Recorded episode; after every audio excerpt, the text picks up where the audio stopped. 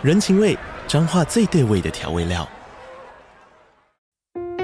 人，你在这端，我在那端，各自忙碌又相互牵挂。情，街角的吵杂声传递温暖与思念。味，是从每一个转角飘出的乡愁。这里是彰化县政府 Pocket 节目《彰化早咖》，我是主持人内克。从彰化大小事各具特色到旅游攻略，透过轻松有趣的访谈，带着大家走进最在地的早咖。准备好了吗？彰化的故事，我们说给你听。以上为彰化县政府广告。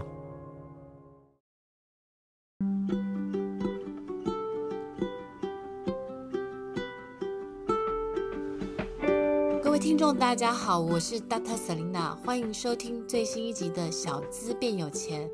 这个节目是由 Dr. Selina 专为小资族量身企划的一个生活理财节目。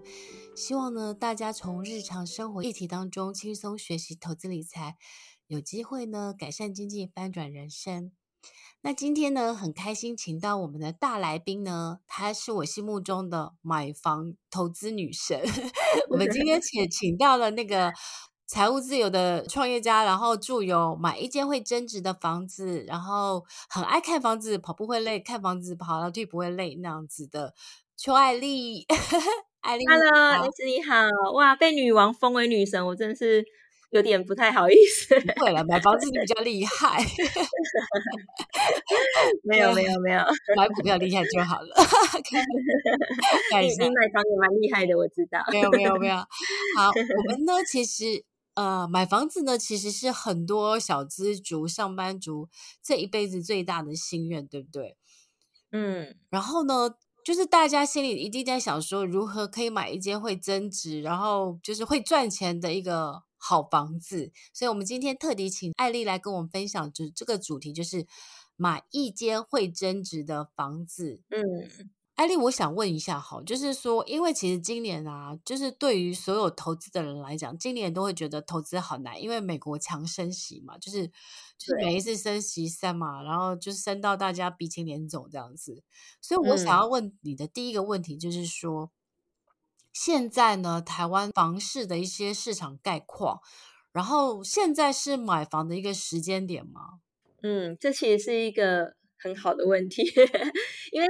呃，应该说不管是什么时间点，都会有人问说现在是不是买房的好时间点。但是这个问题在这个时间点特别敏感的原因，是因为几乎你现在看到了很多的新闻跟报章杂志，很多人都在预测。现在房市即将要进入反转，嗯，好，那其实为什么会有这样子的声音开始出现？我觉得，呃，刚刚你提到的升息是一个很重要的原因之一，因为我们买房子，很多人，大部分的人都会用杠杆嘛，所以如果我们有贷款的情况下，我们要。呃，在升息的的环境之下，的确我们要负担的费用就会大幅的提高。好，所以升息是一个影响房市一个很大的利空因素。但是其实还有一个更重要、更重要的原因，就是因为房市在这两年真的是涨太多了。对啊。好，那对对，那这涨太多其实也跟大环境有关，就是诶，明明就疫情影响民生经济，其实是辛苦的。好，所以大家看到很多各行各业，其实大大家日子都没有过得非常的舒服。嗯。但是。为什么房价还在涨？为什么股票还在涨？的原因就是因为美国印了太多的钞票，导致于嘿大家的预期，对预期说要通膨要通膨，所以很多人即便没有需求的，都会拿钱去放在资产，有的可能放房子，有人可能放股票。对，那现在这个时间点，其实是因为的确也涨了一大波了，嗯，再加上有升息的这一个因素，而且升息是一个，你看哦，美国还在现在进行式，诶欧洲也是，嗯，因为通膨，他们那边的通膨是六趴、八趴到十趴，对啊，所以升息是 他们不得不做的事情。我们台湾的通膨还没有这么可怕，所以我们的升息反倒是比较温和一点。但是大家还是可以预期，明年还会再继续升息。嗯，对，所以我觉得房市好玩的地方就是在于，当大家预期它要跌的时候，有很大的比例它就真的会跌。嗯，对，原因就是因为买方都在观望嘛，嗯，那卖方不降价，不然是要卖给谁呢？那建商不让利是要卖给谁呢？好，所以我觉得现在这个时间点的确是一个，呃，我觉得如果真的有买房需求的人，可以开始做功课，但是千万千万不要加价，甚至还可以保留我觉得可以保留你的资金或者是你的战力，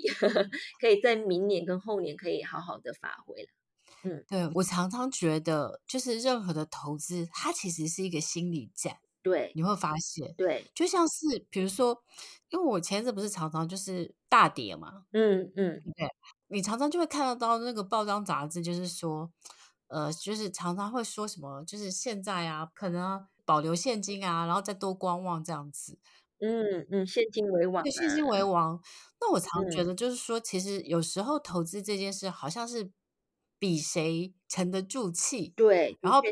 比较不心急，对不对？对，那他不只是在赔的时候要沉得住气，不要买；在大家在狂追加的时候，也要沉得住气，不要乱追加，就像股票一样。对对对，其实万中都是一一样一体的。哎，我真真 的都在对抗心魔，真的真的是，像是我我我常常是喜欢大跌的时候，嗯，才进场去买股票。嗯嗯，因为我觉得，就是你大跌的时候，就是像房子，如果房市大跌的时候，其实你才能够有机会，就是买到物超所值的好房子。对，对，所以对对，溢价空间才会出现。对对对，所以大家就是像安利老师讲的，就是说现在呢，你可以开始做功课，但是你先不要急这样子，那也好好的趁这个时候好好的做功课，跟好好的投资存钱这样子。对，然后跟也开始要培养中介的人脉了。老实说，应该要开始有一些中介是互动，是可以比较互相可以有一些沟通跟信任的基础。我觉得，因为毕竟如果假设明后年真的有一些可以有大幅溢价机会的物件，有一种是我们自己主动的看到嘛，那另外一种就是我们收到中介回报的介绍的物件，然后推荐我们去看。嗯，对，所以我觉得中介在买房的这一个流程里面还是一个蛮重要的角色。真的，哎，但可是我好奇是说，那个艾丽老师，你怎么跟中介去培养关系？因为比如说你走进永庆房屋或是信义房屋，嗯，然后就是去跟他们这样沟通就可以了吗？还是你有什么撇步？嗯，其实我觉得，呃，有两种部分，一就像像我是因为累积比较多的时间，所以的确我们会有一些是真的是比较合得来，而且比较有合作默契的一些中介的人脉。对，但是对于我们。即便是我一开始在初学的时候，我累积的方式其实是跟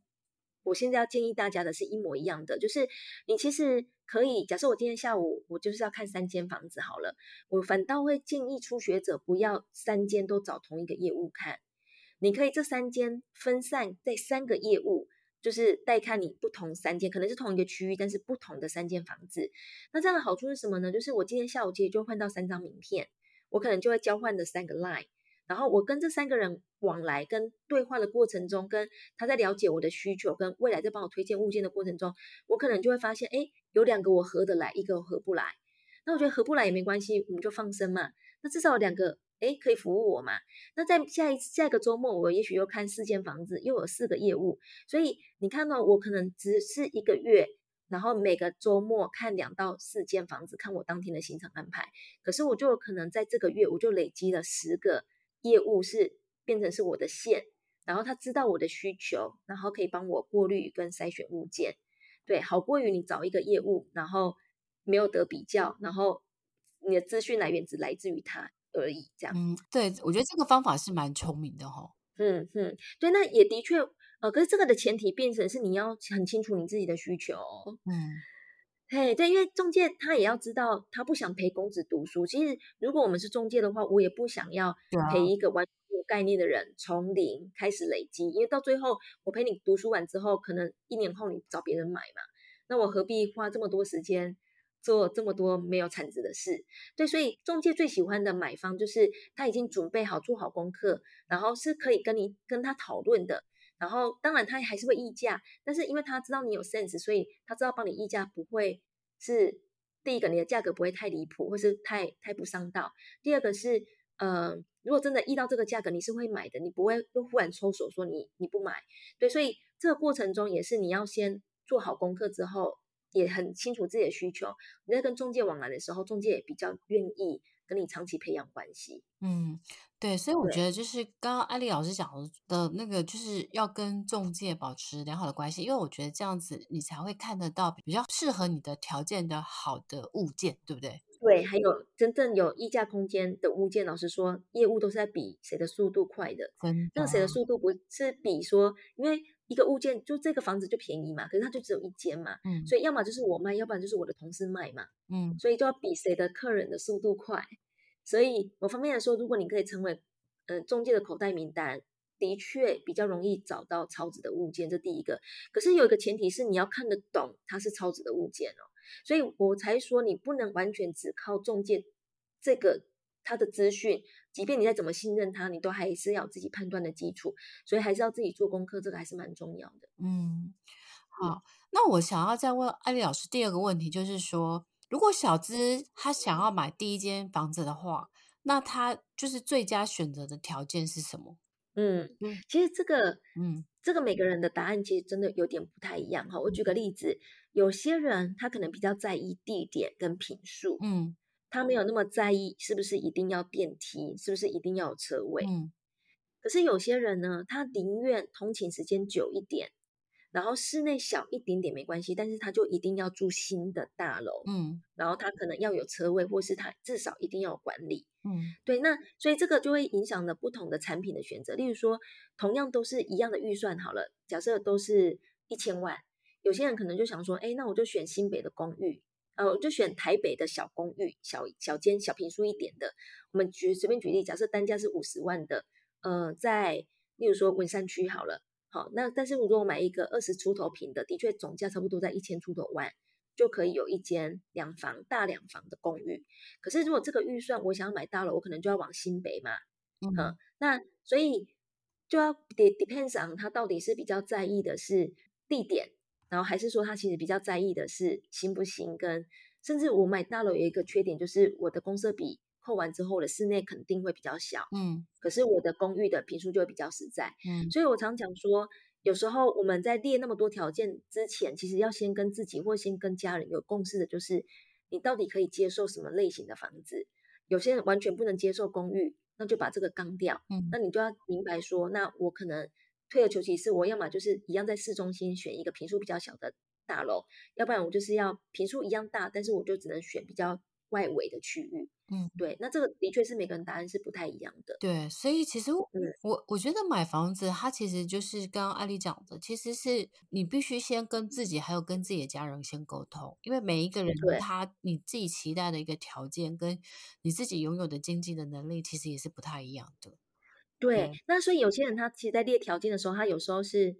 呃两个都同时并行的在找，看哪个物件先出现。最常见的就是，例如说，我可能同时在找台北市的公寓，嗯，但同时间我也在找新北市的大楼，嗯。那但是我现在讲的台北市，有可能我就限定，例如说，呃，中山区、大安区跟中正区好了。好，那我同时间在找的新北市的大楼，有可能是中和、永和跟板桥，随便举例，哈，那。所以可能总价带会差不多哦，哈，所以只是一个是新北，一个是台北，一个是公寓，一个是大楼。嗯、那这时候就看说我的哪一区的业务先报给我好物件，但是这两个其实我都是可以接受的，这样也可以。嗯，对，了解。嗯、那我想要再问艾莉老师，就是说，如果说他已经都很清楚知道自己的希望的一些，就是生活的条件，或是买房的一个条件，那就是说，那小资如果。哦，就是他想要在买屋之前，他必须了解的七个关键问题。因为我看你之前的书里面有提到，所以我想要再请你再分享，就是教大家，就是从你的过去的买房的书当中可以分享出来的一些 key point 这样。就是你看哦，我的书，呃，我我不是出过两本书嘛，对不对？呃，我觉得房地产有趣的地方就是这样，就是你有时候你在不同的时间点问我同样的问题，老实说，我不一定。列出来答案会有一模一样，对，因为时空环境不一样。对，时空不一样，然后再者也是因为我的经验也会随着时间的变化，我应该是要越来越进步才对哈。好，所以你再进步下去，已经大家跟不下你了。没有不需要跟啊，因为我们就是互相交流、互相学 习、互相进步的的的对象嘛。对。那我在回答这个问题的时候，其实如果假设要我列七个，我觉得我第一个会想要先请大家厘清的就是。我到底想要住在哪一区，就是我的生活圈是在哪一区。好，举个例子，呃，可是这个没有代表一定就只能住在那一区。举例来说，如果假设我的工作跟我的呃小孩的，就是他的学习的生活圈，包含他的学区，或甚至是他现在呃保姆的接送的地点，anyway，就是假设他都是在士林好了。那我可能就可以选择，也许我就在士林，或者是我可能往北，我往北投，或者是我是一桥之隔，我到三重。好，但是我大概就可能可以大概知道说，我要么就买这三区，可能是通勤地点最近的。但是也有可能我在士林我就买公寓，但是我在三重我就买大楼，就又回到我们刚刚说那个问题。但是我总是要先列出我的区域范围。那我我自己的经验是，只要通勤的距离在。五公里内通常是人可以接受的 距离。如果你是开车的话，好，但是如果假设你是大众运输工具的话，例如说捷运，通常就是看你的路线。例如说我是红线、蓝线，或是呃，就是它换车方不方便这样。好，那所以我觉得第一个要先决定的就是你的区域有哪些选择。然后第二个就是，当然很重要的就是我的总价预算跟我的自备款的预算。所以。其实我们录音的前一天刚好是一一光棍节嘛，哈、哦。但是我我跟他讲，就是的确，就是如果假设你有另一半有同样的目标，想要一起存钱买房子的话，的确我们在储蓄的速度部分的确会比自己单打独斗还要更轻松。好，那这当然我这个前提是指说，假设你的长辈是没有办法有余裕可以帮忙资助的话，的确，我觉得多一个人帮忙存钱，的确会。自己会觉得比较容易达成那个目标，但不代表自己存就达不到。好，只是说，的确我们就要先盘点一下我们手上的资源，以及设定一个我头期款的数字，这样。好，那第三个问题是很实际的，就是那我需要室内几平？好，那这个其实要先明白，我才能够接着往下决定，我到底要买大楼还是要买公寓，然后以及我到底我刚刚选的那几区里面。我到底是要买四零还是我要买三床？举个例子，假设我室内就一定要二十五平，而我决定我要买公寓，那也许我只要买全幢二十七平就够了。可是如果我室内二十五平，我又要买大楼的话，扣掉公设比平均三十三趴，就表示我的全幢要买到三十七到三十八平，嗯，才能够室内有二十五平。可是我觉得人不一定要住在某一区，可是室内需要几平这件事情基本上是被决定的。嗯，比如说你一家四口，你然后可能住在一平，室内只有十二平的空间。对啊，对啊。可是我可能可以接受妥协爬楼梯，可是我可能没有办法妥协，我室内二十五平被缩水成只剩下十二平。嗯，对。所以你就要先盘点一下你的家庭的成员，跟包含你自己需要多少的生活空间，然后再由我的预算跟我的区域去回推，那我到底要买的产品的种类是什么？好，所以我们刚刚讲了四个哈，那但是第五个接下来呢？就是那我预计这个房子要住多久？因为有可能我现在刚结婚没有小孩，我可能小的两房就够了，或甚至一房一厅就够了。那我就想说，那我接下来下一个阶段，我预计要住几年？我之后换屋的计划大概会什么时候会需要执行？那因为现在刚好房地合一都是抓六年可以用优惠自用嘛，所以我觉得蛮建议大家可以盘点你接下来六年。到底需要多大的空间，跟你的生活圈会落在哪里？嗯，好，六年是一个蛮好的时时间点。好，然后再来是，我现在讲几个了？我 好像讲了六个吧，六个了哈。嗯、好，那最后一个呢，就是我觉得还有一个东西要先了解的，就是贷款的部分。我即便我本来设定是一千万的总价，然后我有两百万的自备款。照理来说，我应该贷款就要设定要贷八成，就是八百万嘛。对。那我的工作跟我的信用的记录，是不是能够让我贷款贷得到这个八百万的金额？所以我觉得有一个我常说三分钟很直觉的知道你能够贷款贷多少钱的方式，就是假设我今年四十岁好了，好，那假设我每年的收入是我随便举例叫做五十万，嗯，我预计要贷款二十年。所以就表示呢，我这二十年不吃不喝，不被加薪，不被裁员，我应该可以赚一千万吧？对，好，这一千万的情况下是指什么呢？是指说，哎，我这二十年可以赚一千万，可是是指我不吃不喝，不被加薪，也不被裁员的情况下，如果你是银行，你敢借给我七百万吗？应该不太敢，不太敢，因为我还要吃喝，而且我还要付利息，对吧？好，所以就表示那，哎，那大概银行愿意借给我多少呢？也许是。五百到六百之间，六百，对对，可能五百五只能是紧绷了，嗯的情况下，那我都大概知道说，哦，那我本来预计要买一千万的房子，贷款八百万，可能可能就想的太美好了，嗯，好，我可能就要再抓我的预算，除非我能够提高我的收入，嗯，或者是我要提供保证人，嗯，让我的收入在银行的平等里面可以再高一点，然后让我去执行我前面沙盘推演。想要设定买的总价、负担的贷款以及我选择的区域，好，所以我觉得贷款事先先了解自己可以贷到多少钱是蛮重要的。对，我觉得其实就是刚刚艾丽老师讲的很重要。其实我觉得就是说，因为其实我们买房子就是除了自备款，其实最主要是贷款。那贷款其实最主要是要跟银行有很好的一个沟通，然后让银行就是相信。嗯呃，应该是说你的信用比较好的话，他可以愿意借给你的成数比较高的时候，那就代表你你可以就是贷到负担的，对你的负担就会一开始在买房的负担会少一点这样子。嗯，不过我觉得讲到一个很大的重点就在于说，大家也不要那么的，就是觉得说好像台北的那个买房的那个，我记得我之前看好像是好像是十十五年还是十七年，就是 吃不喝要很很。嗯，对，但是我觉得重点就是说，嗯、因为你的薪水会涨价，我觉得大部分人的你，你不要觉得你可能永远只是三万、三万五，然后因为其实你透过了你精进你在专业或是你在职场上的人脉的累积、经验的累积，呃，换工作或是你会被提升，你的薪水会增加。对，所以我觉得这个是很重要的，就是大家不要觉得说买房是一个。嗯，很不可能的的一个目标。我我一直觉得，就是我在我自己前，就是之前的一本书，就是《月入三 K 无无痛买房投资书》，有提到，嗯、我觉得买房应该是你人生前进最重要的一个力量，因为你就是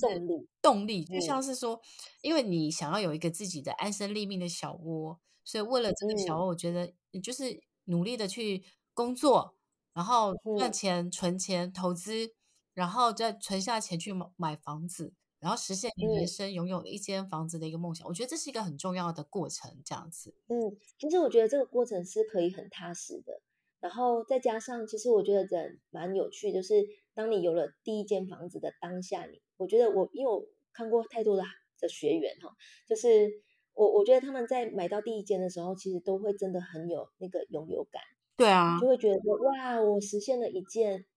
不容易的事情，当我做到了。第一个，第二个是。哇，真的就是跟租房子不太一样，就是真的就是一个家的感觉。我觉得是那个、嗯、那个成就感其实是蛮大的。真的，因为我之前有一个粉丝也是，他就是就是之前听了我的演讲，后来他就每一年都很认真的就是报告我他买房的梦想的进度。后来他四年后也买房了，嗯、他他就觉得，